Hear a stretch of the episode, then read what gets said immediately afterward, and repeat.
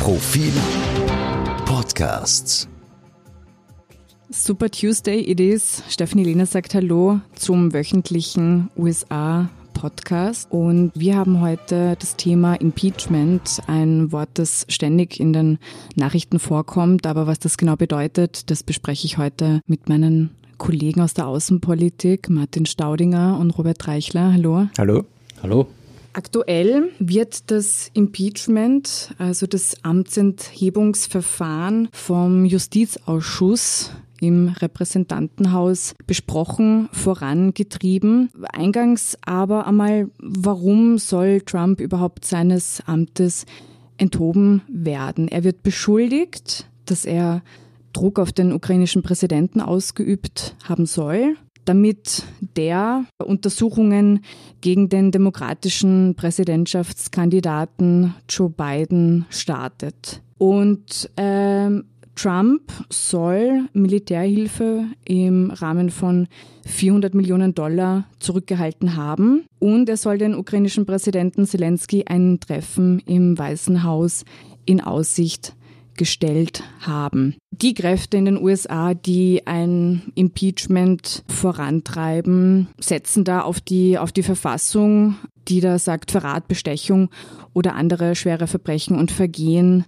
Äh, eine nähere Definition gibt es da nämlich nicht, ähm, sind äh, mehr als nur Demokratie gefährdend. Das Weiße Haus hat jetzt äh, gesagt, sie werden sich da jetzt nicht an dem Verfahren großartig beteiligen. Sie oder äh, er, Präsident Trump, verzichtet da quasi äh, darauf, äh, sich zu verteidigen oder verteidigen zu lassen. Warum?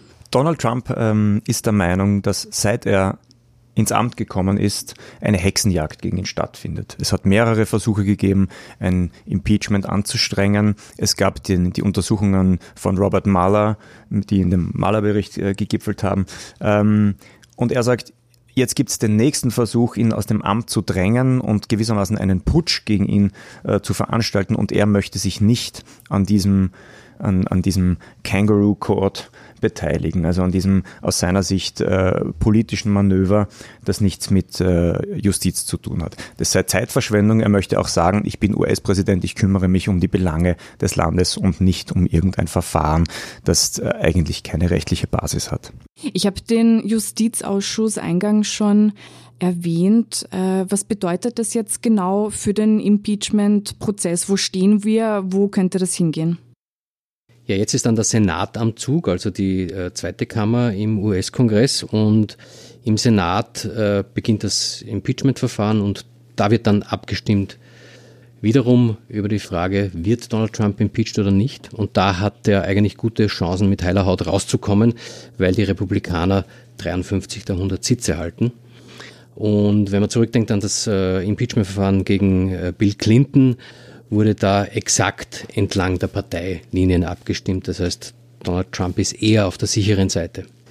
Zumal man im Senat zur tatsächlichen Amtsenthebung eine Zweidrittelmehrheit braucht. Das heißt, die, würden, die Demokraten würden 67 Stimmen brauchen von 100, ähm, sind aber in der Minderheit. Das heißt, es ist sehr unwahrscheinlich, dass sie das schaffen. Wie wird sich Trump denn verteidigen?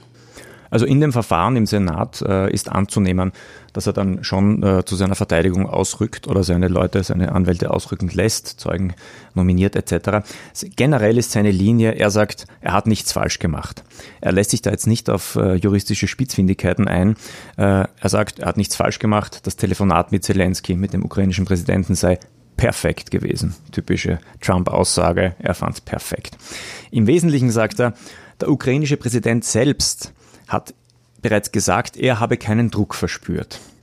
Denn der Vorwurf lautet ja, Trump habe auf ihn Druck ausgeübt, dieses Verfahren gegen Biden zu beginnen. Zelensky hat gesagt, er hat keinen Druck verspürt. Und das Zweite ist, Trump sagt, die Militärhilfe, die er angeblich zurückgehalten habe, habe er ohnehin später freigegeben.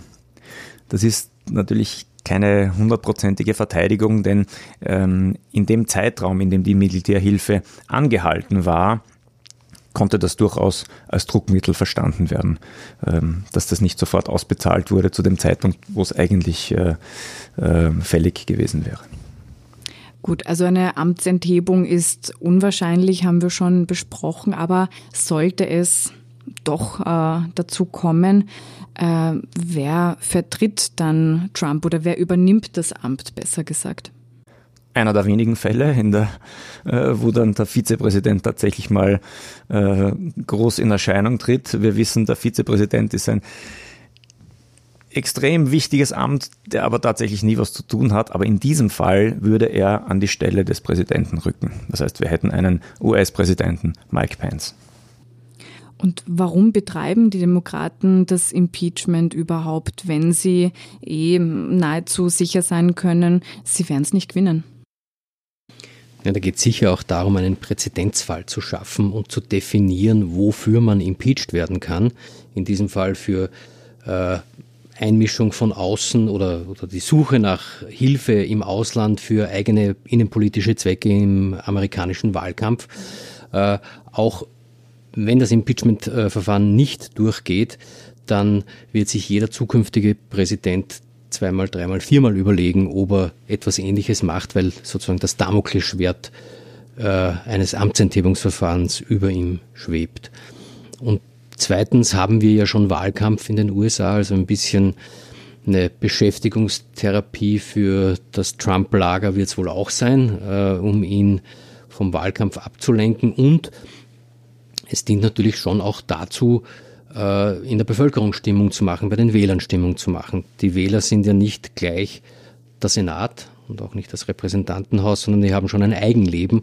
Und wenn man jetzt tatsächlich im Wahlkampf äh, das Bild verfestigt, dass da ein US-Präsident versucht hat, mit miesen Mitteln, mit der Hilfe äh, eines Auslands, das in Amerika, wenn, wenn, wenn man dort von der Ukraine hört, dann ist das irgendwie Russland, dann, dann schwingen da natürlich so alte Ressentiments auch mit, äh, mit Hilfe so eines Staates versucht hat, sich selbst äh, voranzubringen und einen, einen Konkurrenten zu schaden, dann kann das auch bei republikanischen Wählern natürlich etwas auslösen. Mhm.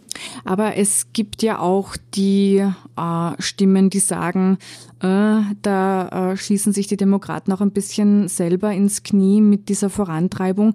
Wie ist die Stimmung in der Bevölkerung?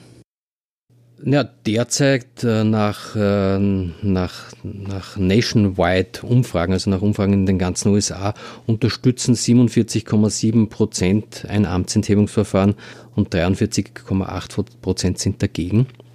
Es zeigt sich aber auch wieder, dass die USA komplett polarisiert sind in dieser Frage. Es gibt ein riesiges Umfrageprojekt, bei dem pro Woche 6000 Leute befragt werden.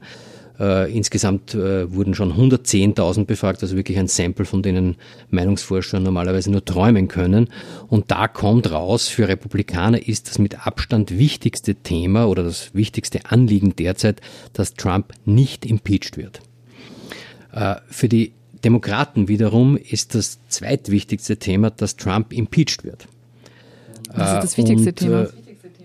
Für die, Demokra äh, für die Demokraten, dass äh, die Kinder illegaler Migranten nicht von ihren Eltern getrennt werden. Das findet sich bei den Republikanern ja überhaupt nicht auf der Agenda. Also bei den Republikanern ist eins, kein Impeachment von Trump, zwei, keine Waffenverbote, drei, keine Reparationszahlungen für Sklaverei. Seltsamerweise ist dieses Thema offensichtlich sehr präsent. Mhm. Und vier, baut die Mauer zu Mexiko. Bei den Demokraten ist es eins eben die äh, Frage der, der Kinder von illegalen Migranten, zwei, dass Trump impeached wird, drei, dass die Abtreibungsgesetze nicht verschärft werden und vier, dass keine Mauer gebaut wird. Also diese Themen äh, ganz an der Spitze, ganz oben im, im, in der Agenda, da sind die Amerikaner wirklich komplett. Kann Trump nach einer Amtsenthebung wieder antreten? Das ist eine lustige Frage, weil sie jetzt natürlich zu diesem Zeitpunkt äh, fünf Schritte zu weit vorne ist, aber sie ist interessant. Äh, das heißt, noch ist das Amtsenthebungsverfahren nicht beschlossen. Die Abstimmung kommt erst. Aber sollte es kommen und sollte der Senat am Ende Trump seines Amtes entheben, kann er dann im November des kommenden Jahres wieder als Präsidentschaftskandidat antreten? Prinzipiell ja. Die Verfassung äh, hindert ihn nicht daran. Die Verfassung sagt nur, dass ein Impeachment den Präsidenten oder auch andere Amtsträger ihres Amtes enthebt. Aber nicht, was danach kommt.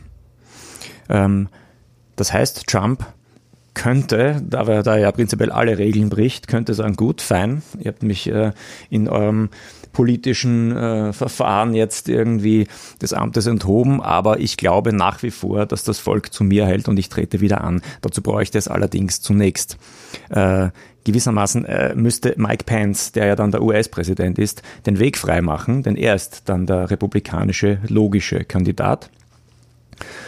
Und man könnte annehmen, dass wenn im Senat so viele Republikaner gegen Trump stimmen, die Stimmung innerhalb der Republikanischen Partei offenbar gegen Trump gekippt wäre. Das heißt, es wäre dann seltsam, wenn die Republikanische Partei den Mann als Präsidentschaftskandidaten aufstellt, den sie gerade zu stürzen mitgeholfen hat.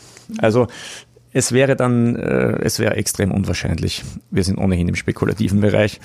Äh, Martin, du stimmst mir zu.